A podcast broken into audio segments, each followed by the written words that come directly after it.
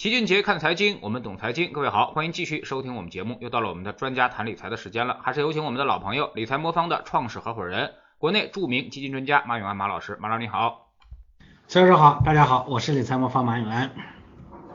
之前啊，这个股神巴菲特的伯克希尔公布了一个季报啊，那么就是二零二零年的时候，它的每股市值只增加了百分之二点四啊，严重跑输标普百指数的百分之十八点四，不是一点半点还啊。不过呢，偶尔一次失误可能对他的影响也不太大啊。毕竟呢，像巴菲特、达里欧这样的都是几十年稳定盈利的。那么两位大神呢，拥怼一定会争论到底谁才是一个投资之王啊？马老师怎么看这两位大师？你觉得他们这两种策略，一个是价值投资策略，另外一个呢就是全天候的资产配置策略，哪个更适合于普通投资者呢？呃，巴菲特的价值投资理念呢，简单的说呢，就是他找到一个目前呢，呃，比较便宜，呃，未来呢有比较大的价值的这样的公司买入，然后长期持有，所以呢，他基本上是，呃，所谓这个买的呢是呃低差，也就是说，大家呢现在呢没有挖掘出来的大价值，然后呢，他通过独特的眼光呢发掘它，然后长期持有，最后把这个预期差呢给兑现了。呃，所以这是他的一个基本的逻辑。那如果没有这个机会呢，他就是宁可等着啊，那个空仓啊，不不买东西啊，这基本上他的逻辑。像这两年里头呢，其实巴菲特的手里头呢持有的现金一直挺多的，就他认为整个市场呢其实并不便宜了。而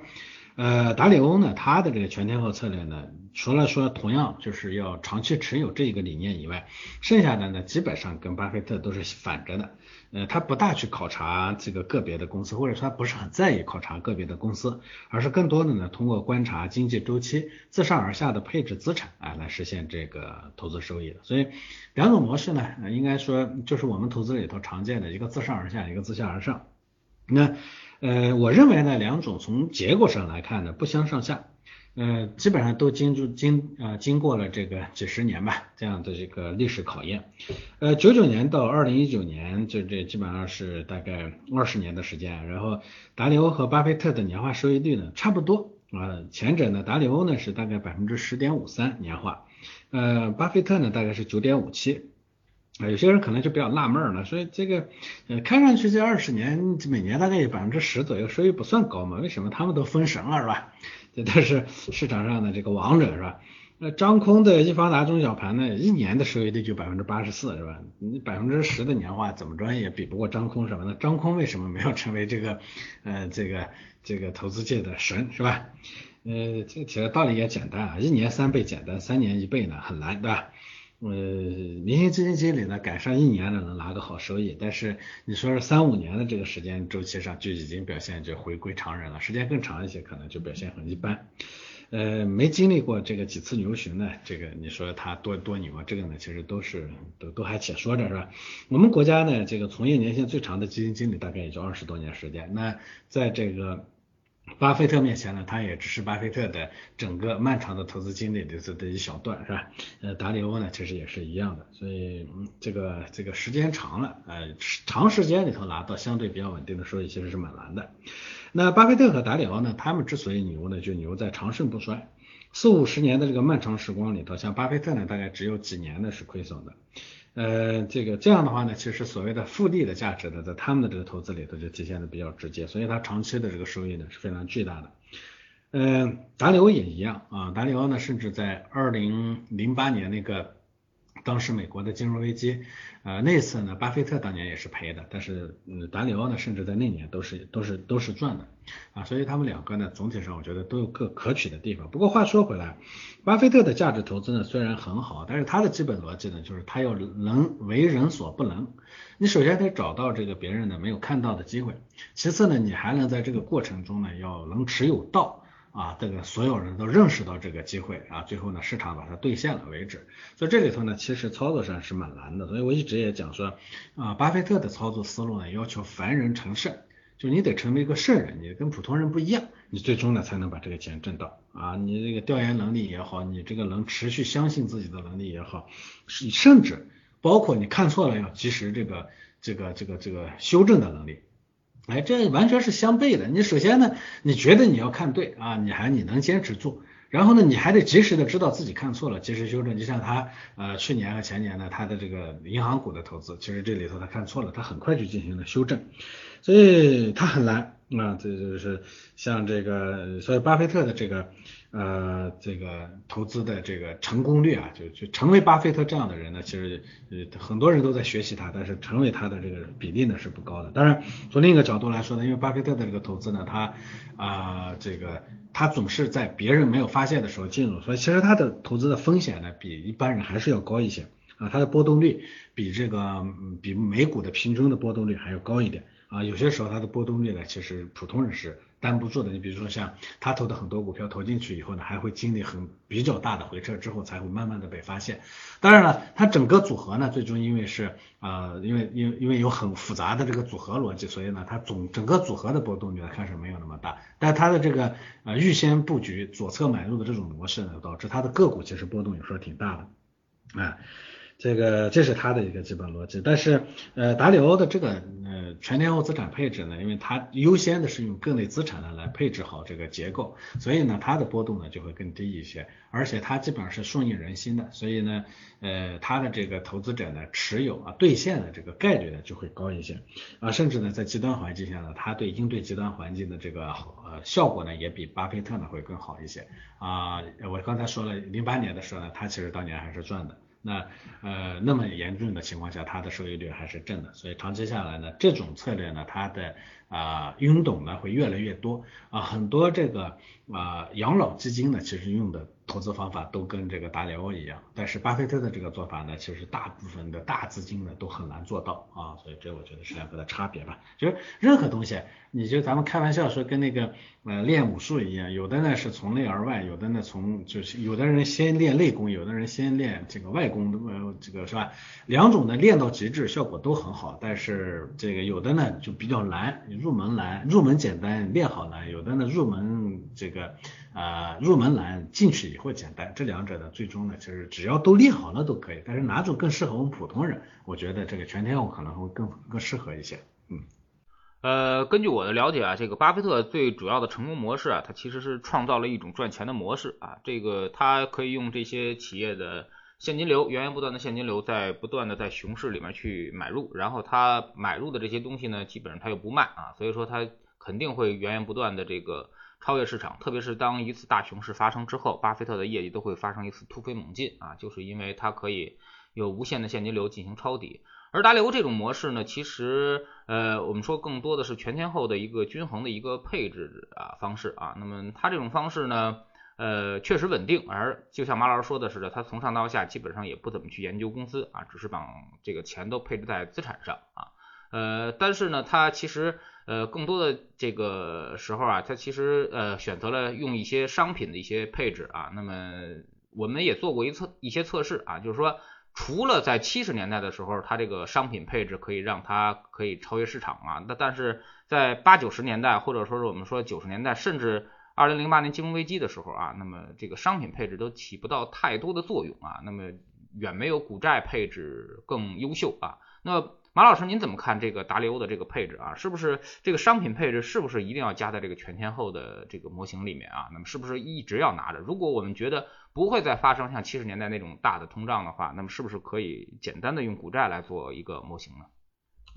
这里头呢有两层的逻辑啊。首先呢，这个我们一直讲说。呃，投资的目标呢，最后是让人能拿得到哦，拿不到的投资结果呢，其实是没有意义的。那么，呃，这个里头就是涉及到第一个问题，就是商品。啊，一些大宗呢，它放在这个资产配置里头呢，究竟它的呃价值为何？那呃很多的商品呢，当然它有内在价值，但是某些那个商品其实是没有价值的。比如说我们一直说的这个黄金，那黄金在这个资产配置里头呢，应不应该配，一直呢是有蛮大的争议。比如说巴菲特呢，就持续的就他极其不看好黄金，那为什么？因为前面我们已经讲过了，巴菲特的基本逻辑呢，他就是认为啊，嗯嗯，我我现在看到的这个资产一定是被低估了的，时间一定会证明我最终呢是成功的。那至于说前面肖老师讲说，呃，巴菲特呢，他发现了一种逻辑，说他可以得到源源不断的资金，是的，这是他的商业模式上的优势，使得他永远都手里头有钱呢，可以去，而且是极低成本的钱，他可以呢去。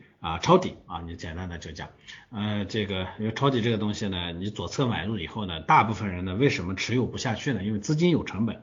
啊，等到价值发现的时候呢，你可能已经被资金成本呢给吃的差不多了，而他的这个模式呢，导致了他的资金成本很低，所以他能更比别人呢更多的熬得住时间。呃，但是呢，它所有的基础呢是说，它投入的资产呢要有价值啊，一定要有内在价值。黄金呢是个没有内在价值的东西，因为你拿着黄金不可能它它不可能产小黄金，对不对？你拿着企业呢，它这个有有产出，它会它会增长，是吧？你买个房子呢，它有这个租金回报。啊，那哪个债券呢？它也有这个呃利息收入，对不对？但是呢，你黄金这个东西的理论上它是没有内在收益的，所以凡是做价值投资的，基本上没对没有内在收益的这种资产呢，它是不它是不怎么买的，这是它的逻辑。但是呢，全天候策略呢，它的核心呢，首先在于说全天候全天候，首先在于在任何环境下要求它的稳定度。那稳定度是由什么带来的？它首先呢是由资产的内在，就资产在某些环境下它有表现。啊，首先这是个基础啊，比如说股票呢，在这个资金环境比较宽松、经济上行的时候表现会好，是吧？呃，这个债券呢，它在这个。这个这个这个这个这个过热期以后呢，它的表现呢会比股票好，对吧？商品呢，它会在呃这个呃这个整个衰退的末期啊，复苏的早期的时候，它表现会好。首先呢，因为它的内在内在逻呃内在收益率呢是呃它首先要内要有要有价值，在某些环境下要有价值。但另一边的稳定性是由什么带来的呢？它是由资产之间的此消彼长的对消关系带来的。这种情况下呢，商品尤其是像黄金这样的商品，它都就有它的价值。那为什么？这个嗯呃零八年金融危机的时候，其实那个时候呢，股债啊商品很多资产都在跌，为什么它在这个时候呢还能实现正收益？就是因为它中间呢有一些资产。类黄金类的资产，当然它不全用黄金啊，就像乔老师前面说的，它它会有很多的这个啊衍生产品、衍生工具啊来做这个做做这个对冲，这种情况下呢，它才能实现这个特殊环境下的这个正收益。所以从它的角度来说，确保在任何环境下都有正收益，比收益高多少啊更重要。因为我们也反复讲说，收益高，如果它不够稳定、不够可靠的话，我们的投资者是拿不到的。拿不到的收益对客户来说是没有任何价值的，所以这两种逻辑呢，它其实指向的方向呢是不同的，这是第一层的逻辑哈。第二层呢，关于乔老师说股债平衡，就在目前的这个环境下，是不是这个商品呢就失去了对冲的效果？呃，投资呢其实永远呢都是一个嗯嗯都是一个权衡的游戏啊，权衡什么？就像乔老师前面讲的，这个大量的配商品呢，其实准备应对的是什么呢？应对的就是七三年啊那后的后面的这个极端。啊，这个这这这叫什么呢？美元的这个地位呢持续下滑啊，濒临崩溃，然后呢通货膨胀，恶性通货膨胀，比如说每年呢这个百分之七点几的这种恶性通胀的这种情况，这种情况下呢，如果大量的持有商品呢，一定表现是好的。所以呢，如果一个组合里头大量持有商品，那你应对的可能就是七三年的这种情况。但是七三年毕竟是一个少数情况，是吧？但我们生活中呢面临的温和的或者温和略。啊，严重的这种通胀呢是经常会发生的，比如说中国的零八年，这种情况下呢，你不能大量的配商品，但适当的配商品呢，对你的组合的稳定度呢也会也会有帮助。啊，我们说七三年不常有，但是零八年会常有，对吧？所以呢，我们的配置里头呢，一般说商品呢会配，但是不会配的特别多，因为大量的配商品，因为内在收益率的问题，你的整个收益率会下滑。但是不配商品，在这种极端情况出现的时候，你的收益率就不够稳定，这是第二点。所以要配，但是不比例不能高。第三点，关于呢，我们未来会不会出现七三年的这个问题？投资啊，永远是个不确定的游戏啊。其实七三年之前，没有任何人预期到七三年会发生。往往我们的极端环境是在瞬间就会发生的，所以这就是所谓的黑天鹅。啥叫黑天鹅？黑天鹅是你不可预期的，你猜不到它会什么时候发生啊。如果我们大致能猜到有可能会发生，但我们不知道什么时候会会发生的这种呢，叫灰犀牛。我认为啊，美元呢，未来呢，面临着崩溃。啊，未来面临着有可能的这个啊，嗯，通胀比较严重的这种情况，我认为它是个灰犀牛，它不是黑天鹅，因为按照现在的这个放水的情况，包括像又又美国呢又放出来了这个六万亿左右的这个预算，这种情况呢，美元呢在全球泛滥呢，这是一个必然的趋势。当然了，很多人会拿出理由来说，泛滥有它的原因，有这个原因，不管有什么原因，美元在全球的泛滥，这是一个必然的一个事实。这种情况下呢，它的币值的不稳定和下滑，这个呢是必然的，只是说这个下滑呢，它在什么时候爆发出来？那么这种情况下呢，美元的地位受影响啊，这是一个事实。另外，钱多了，你总归最后会体体现在价格上啊，你无论把它藏在什么地方。只要说不是说谁啊吃饱了撑的就把美元拿回来，我就非得非我就喜欢这个东西，把这花花票子我收起来一一捆一捆存存在这个地窖里头，我既不流通，我也不还给人家美国人，你除非做到这一点，但是这种雷锋毕竟没有，对吧？短期里头这种雷锋有，但长期这种雷锋是没有的，格朗台毕竟是少数，对吧？这种情况下呢，最终啊这个呃放出来的这个美元呢，体现在货币的价格，呃这商品的价格上，那都是迟早或早或晚的事情。但是我也说了，这叫灰犀牛。灰犀牛的意思是说，我们会知道它会来，但我们不知道哪天会来啊。所以这种情况下呢，其实适当的要应对这种也是有必要的。从三个角度来说呢，我觉得商品应该配，但不应该多配，至少在目前的这个情况下。那回过头来也说到这个这个这个达里欧的这个资产配置，达里欧呢，其实他对它的整个结构呢也做了一些改造。早期呢全天候策略呢，它其实是一个非常呃被动的、特别保守的策略，就按照啊这个各类资产的风险呢把它配平就行了。这是当初全天候策略最早开发出来的一个原原原貌啊，因为全天候策略呢早期的这个开发者呢，就它的后面的配置模型呢叫叫风险评价模型，那开发者呢是一个华人啊。这个在达里欧的手下呢，其实这个产品呢，它也做了大量的改造。这种策略呢，它也有主观的成分，所以大家会看到达里欧在不停的在外面呢做各种各样的分析，对市场环境、对金融环境、对货币环境，甚至对历史，它不停的在做各种各样的分析。那去年的时候呢，达里欧写了一系列的关于金融历史和历史的文章啊，写的非常好。所以呢，他其实也在做一些主动的判断。这个呢，其实后来呢也被我们所去借鉴。所以我们理财魔方的配置模型呢叫主动全天候，就是这个意思。我们也借鉴。全天候的基础逻辑，但是我们也会对它呢做主动的调整。这里头呢，其实相当于说，大部分呢借鉴了这个呃全天候策略的稳定可靠的优点，但是呢也引入了巴菲特做这种左侧投资的部分的思路，使得它呢收益率会比绝对的被动全天候策略呢高一些，但是风险呢不会提得很高啊。所以我觉得啊很多东西而且走到后面呢会有殊途同归的过程，但是你的基本思路呢可能它是相似的啊。嗯，那么既然您觉得这个全天候策略比较稳健啊，那么我们普通的投资者是不是可以直接复制这个全天候策略来赚钱呢？所以这里头呢，其实就是我前面讲过的全天候策略呢，它有两种，那么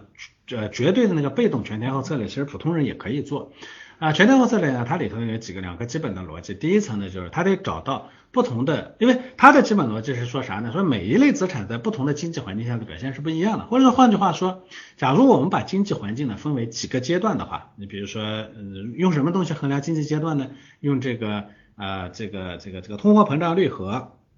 GDP 的增速。啊，我们用这两个指标呢，把这个经济呢分为四个阶段，一般说的是是这个啊复苏期是吧？繁荣期，然后呢衰败期，到最后呢这个这个这个这整个呃不停的有这样的一个周期啊，我们原来说的这个美林时钟对吧？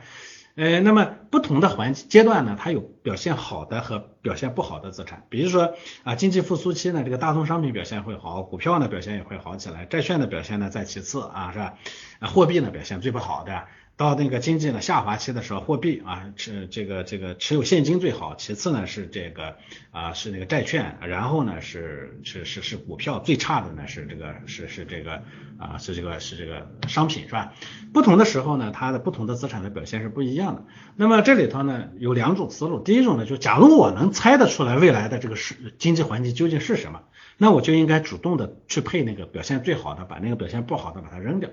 但是呢，实际上在投资实践里头证明呢，我们很难猜得出来未来的经济环境会是什么。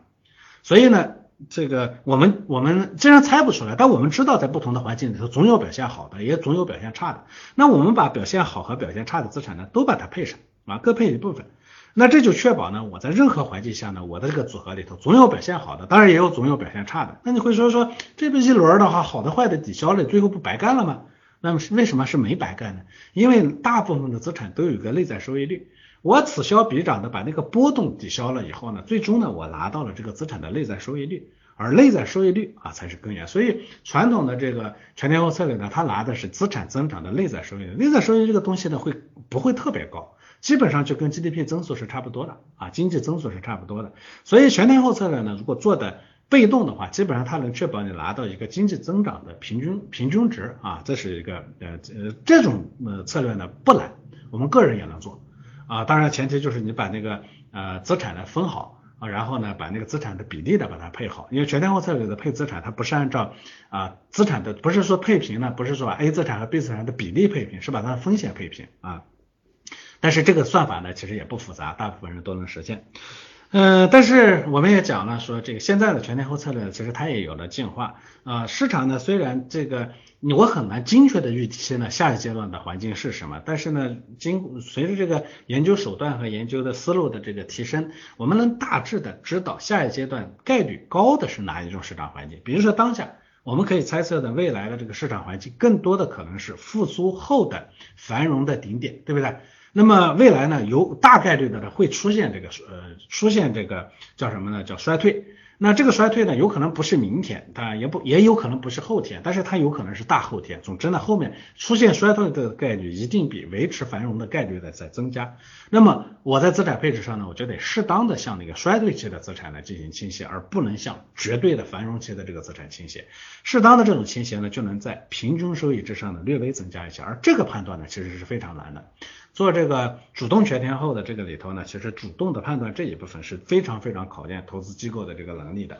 啊。我们的这个体系里头呢，把这块呢其实做成了量化的这个部分，也就是说，我们大致的能。呃，给出一个概率，说下一阶段在哪个环境里头概率会更高一些，用这个概率的对结果，对我们的被动配置的结果进行适当的修正。所以主动全天候个人比较难做，全天候策略个人也能做到啊。我觉得如果你没有能力自己自己去做判断的话，你用个主动呃用个被动全天候也大概率能跑赢你周围的大部分人啊。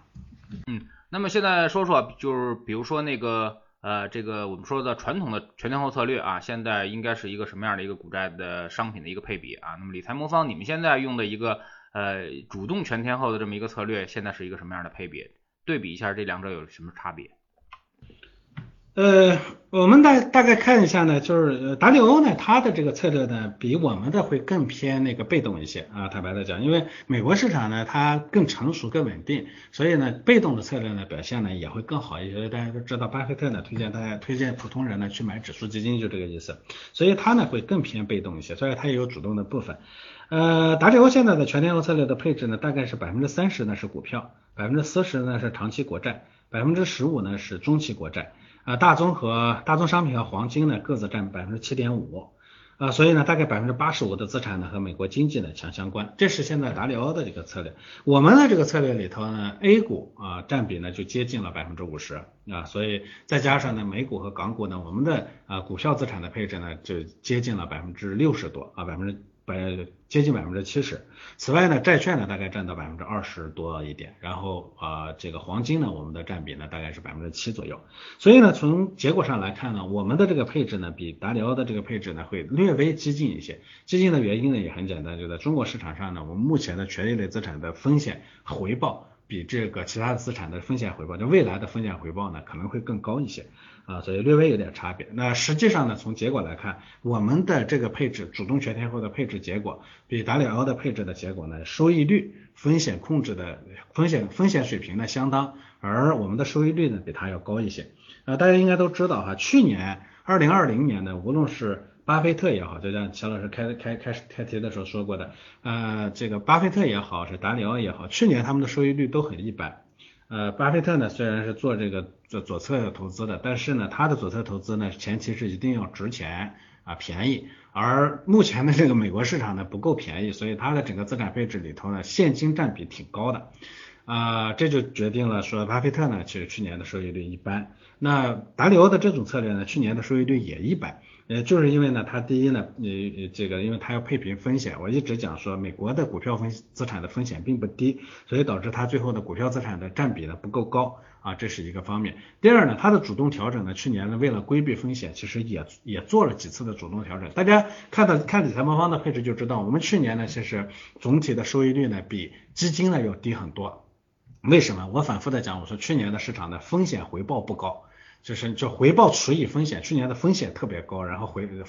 呃回报除以风险之后的这个值呢并不高，所以导致呢我们的这个这种策略呢总体上收益率都不高。那么巴菲啊这个达里奥的呢它的尤其低啊，去年呢可能是它的呃收益率呢与这个市场的差距呢可能创了历史上的新高了。呃，这种情况下呢，那我们的组合呢，虽然没有，嗯，相对于基金组合来说收益率没那么高，但是我们全年大概也实现了将近百分之七点八左右的收益，啊，比达里欧呢还是要高很多，所以我觉得这是两者的差异。啊，当然我也不能说我们一定比达里欧做得好，我们只是说我们目前的这种策略它更适合中国的这个市场环境，嗯。嗯，但是全天候还有一个缺点，就是它可以平滑这个组合的收益啊，也就是说它把波动降低的时候，同时也降低了这个收益水平啊。说有的时候如果站在牛市里面去回测的话，它其实是跑不赢指数的啊。那么呃，您这种主动的全天候啊，能不能这个让理财魔方跑赢这个我们说带来更多的超额收益呢？呃，这个呢其实也是蛮困难的，它会带来超额收益，但是全天候策略它本身就这个特点，它就是求稳的，所以就算是我们做了主动的部分，我们能适当的跟得上市场啊，所以回过头来看啊，从啊，因为理财魔方从一五年开始给客户提供服务，从一五年到现在呢，我们的收益率呢是战胜了市场的，这个大家去看我们上面的那个收益率曲线就能看得到啊，我们还是大幅度的跑赢了 A 股市场。但是就部分年份来说，尤其二零一九年和二零二零年的这种啊单 A 股的单边牛市的这种环境里头，它肯定跑不赢 A 股，这个是非常正常的，这就是它的特点。所以我们说理财里头呢，一定要想好了你究竟想做什么。啊，你不能既要又要还要啊！说我又不想担风险，我还想要高收益，涨的时候你一定能给我跟得上，跌的时候我还不想赔啊，那这个是不可能的啊！这世世界上没有那么好的事情，它有一得必有一失。那全天候策略呢，因为它求稳，所以呢涨的时候它就是跟不上，这个是非常正常的。但是呢，通过主动呢，它会把这个差距呢，在上涨的时候它会拉的稍微小一些啊。比如说啊，一七年的时候呢，我们大概是百分之九点七的年化收益，那么一八年呢，市场。平均跌得很惨，我们大概平均跌了一点一八啊。一九年呢市场呢涨得不错，我们去一九年涨得也不错，我们全年呢大概是十六点三左右的这个收益。二零年呢这个市场呢涨得特别好，我们二零年的收益呢一般啊，大概七点八左右的收益。所以几年下来呢，我们平均年化呢大概在百分之七到百分之八左右，这个呢是年化的水平。年化下来我肯定比比那个比基基础的市场呢要跑得好得多，但就单年来说它不一定。啊，我我觉得这个啊，您前面说到说全天候策略在平滑收益的同时呢，降低了收益，平滑风险的时候降低了收益，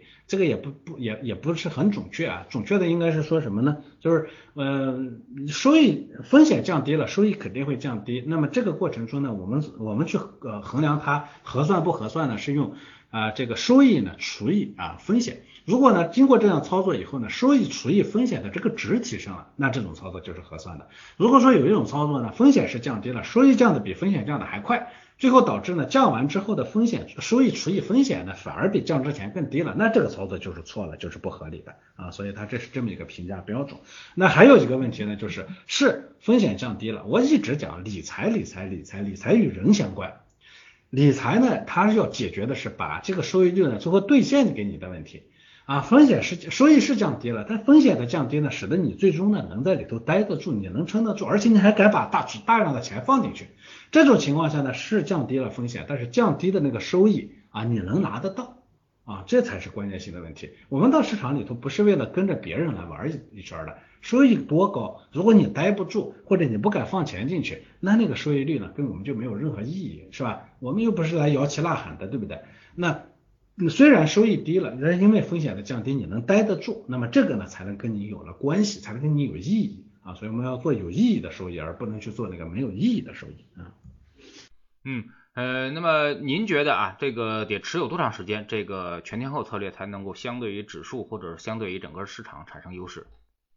啊，一般说呢，全天候策略呢，它要求经历一个比较完整的经济周期，至少啊一个经济周期。那从历史上来看呢，我们其实一个经济周期呢，总得好几年吧，是吧？因为一个经济周期呢，它从这个复苏到繁荣到衰退，是吧？最后的修复的这个过程，它呃三到四个阶段呢，结束呢，其实时间呢是蛮长的。啊，三到五年，这是最少的经济周期，最小的经济周期的一个一个一个一个阶段了。所以全天候策略呢，它要战胜市场，基本上得三到五年以上的这个周期呢，才会表现出来。从理财方方的时时间结果来看，也是。啊，我们一五年到现在呢，其实这个肯定是跑赢了技术市场，但是你一两一年或者两年，这就不好说。比如说你单看一九年加二零年，我们没有跑赢市场，但是加上那个一八年，我们肯定跑赢了市场，加上一七年了，我们就更跑赢了市场了啊，所以这是一个基本的逻辑。那么，呃，做那个左侧的左侧的这种投资呢，啊。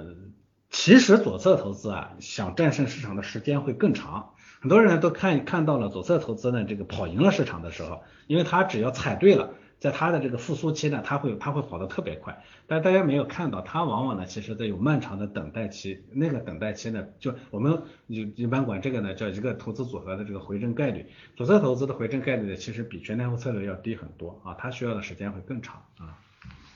嗯，最近来说个热点吧，人民币快速升值啊，上涨现在特别好，但是呢，这个央妈突然出来把这个外汇存款准备金率啊从百分之五提升到百分之七啊，马老师您怎么看这个消息？这对 A 股来说是好消息还是坏消息呢？呃，其实最近呢，我们的这个外汇政策也经常会有些矛盾的政策出来。第一个呢，就是我们放弃了这个呃这个这个汇率的这个目标啊，汇率目标呢是一个调控方向。原来呢，咱们一直维持六到八的这个目标，现在放弃了，放弃了呢，那当然，呃央妈说的很好，说是双向双向这个流